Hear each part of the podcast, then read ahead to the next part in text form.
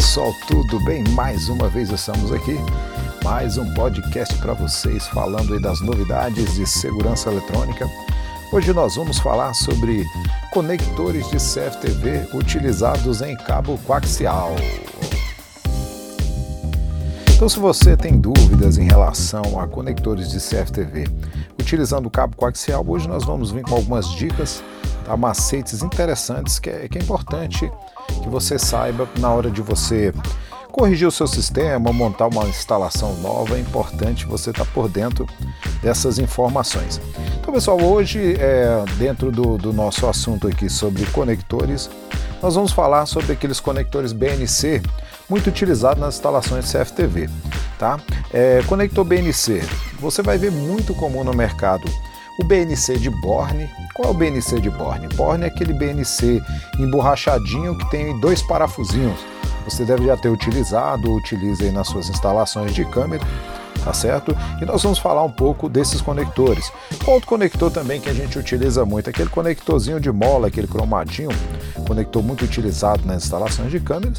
E por último, nós vamos falar também do não tão utilizado assim, mas muito interessante, que é o conector BNC de crimpar, aquele que você usa aquele alicate de compressão para conectar o conector do cabo. Beleza? Então vamos continuando aqui, vamos falar sobre primeiro sobre o conector de Borne. Quais as vantagens e desvantagens de ter um conectorzinho emborrachado de Borne na sua instalação? Pessoal, o conector de Borne, ele, uma coisa que você tem que observar é o seguinte, ele é um conector sem blindagem. Se você observar bem, o cabo coaxial, quando ele vem ali, ele tem a malha e tem a alma do cabo, certo? Quando você conecta ele num conector metálico, você vai ver que ele vai todo coberto até o conector, internamente ali todo protegido. Já no conector, é, no conector de Borne, o conector emborrachado, você tem ali que, lógico, decapar aquele ponto, de repente ali estanhar a ponta do cabo para você conectar ali no, no, seu conector e fazer a conexão e conectar no DVR, enfim, concluir ali a sua instalação. Porém, esse tipo de conector, como ele não tem essa blindagem, muitas vezes a gente utiliza ele principalmente ali no pé do DVR, ali junto ao DVR, quando esse DVR está ali é, acomodado em uma caixa, uma caixa organizadora, enfim, muitas vezes as interferências geradas ali por fonte chaveada do DVR, a fonte chaveada do próprio CFTV, embora a maioria das vezes essa fonte ela tenha a sua própria blindagem, mas nem sempre é suficiente, muitas vezes pode ocorrer interferências e esse conector ele está muito suscetível ali a receber essas interferências. Então, a, a uma grande desvantagem dele é problemas com ruídos, tá? Muito ruído ali. Se você está é, com a sua instalação num local que é, gere muito ruído, o seu sistema ali vai sofrer porque o conector ele não tem essa blindagem adequada.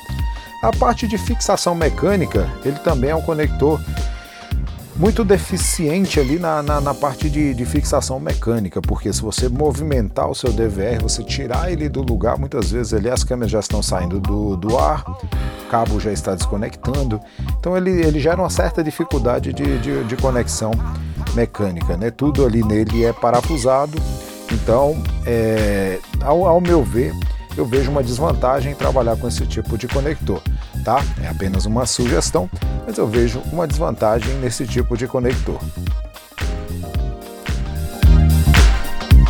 Já no, no conector BNC de mola, que é aquele conector blindado, qual a vantagem dele? A vantagem dele é justamente isso, ele é um conector blindado, o cabo ele vai todo protegido dentro do conector até o ponto de conexão que torna ele menos vulnerável a ruídos, a interferências ali geradas pelo seu sistema.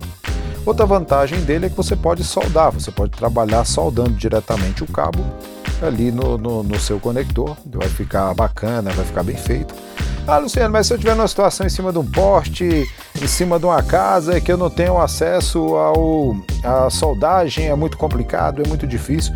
A maioria desses conectores é, blindados, ele também ele admite que você coloque ele no, ele tem um parafusinho no, no, no pino central e na parte que sustenta ali a, a malha, ele tem uma espécie de anel de pressão, onde você coloca ali a malha do cabo e comprime ali com, com um alicate a sua malha ali do teu cabo vai ficar sobre esse aperto ali, não uma conexão 100%, tá? Porque acaba que a coisa é feita assim no aperto nesse tipo de conector não é tão 100%, mas se o acesso for muito difícil, vai ser uma, um algo tolerável, tá? Não é o mais recomendado, mas é o tolerável. O mais recomendado seria que o conector fosse soldado ou então crimpado, né? Que é o que o próximo conector que nós vamos falar, que é o conector de BNC de crimpar, tá? O BNC de crimpar é muito utilizado pela pela empresa, uma das que eu vejo assim, que tem um sistema muito seguro, muito bacana, é a Betacab.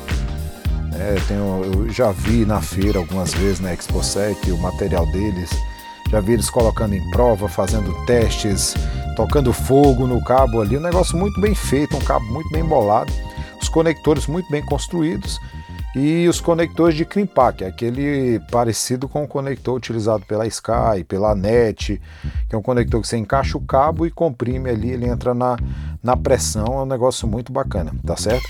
Então esse tipo de conector mesmo que não sem utilização de solda, eu vejo ele como um conector muito, muito eficiente, desde que ele esteja trabalhando ali com o cabo adequado, tá?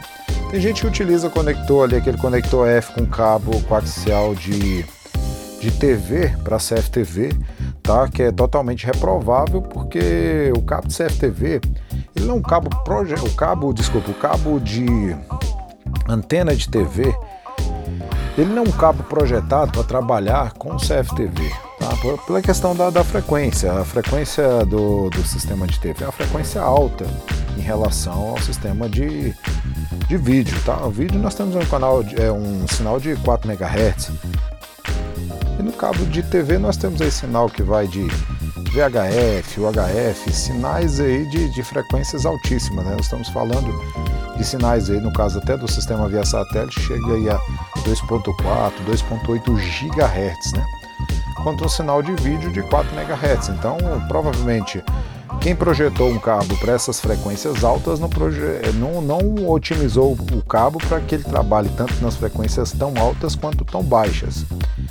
Geralmente, o, o cabo de utilizado em CFTV, ele é um cabo ali que ele tem que ser o mais puro possível de cobre, tá? Você vê que já os cabos de, de sistema de televisão, né, TV aí, TV digital, TV via satélite, eles são cabos geralmente onde ele tem um certo banho de cobre, alguns modelos, né? Tem um modelo ali que pelo menos a alma ela tem um banho, uma película externa ali de cobre, basicamente uma mistura ali de, de cobre com ferro.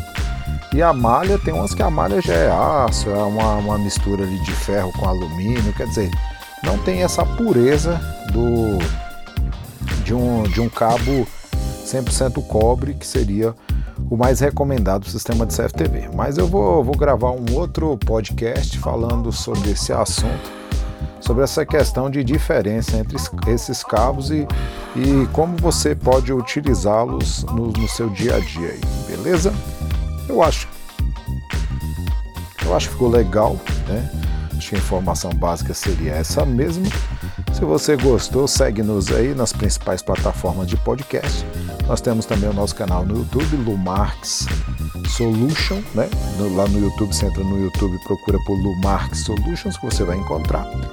Nós tem, tem o nosso site que a gente está, nosso blogzinho que a gente está aí alimentando devagarzinho aos poucos com, com os artigos, com as informações.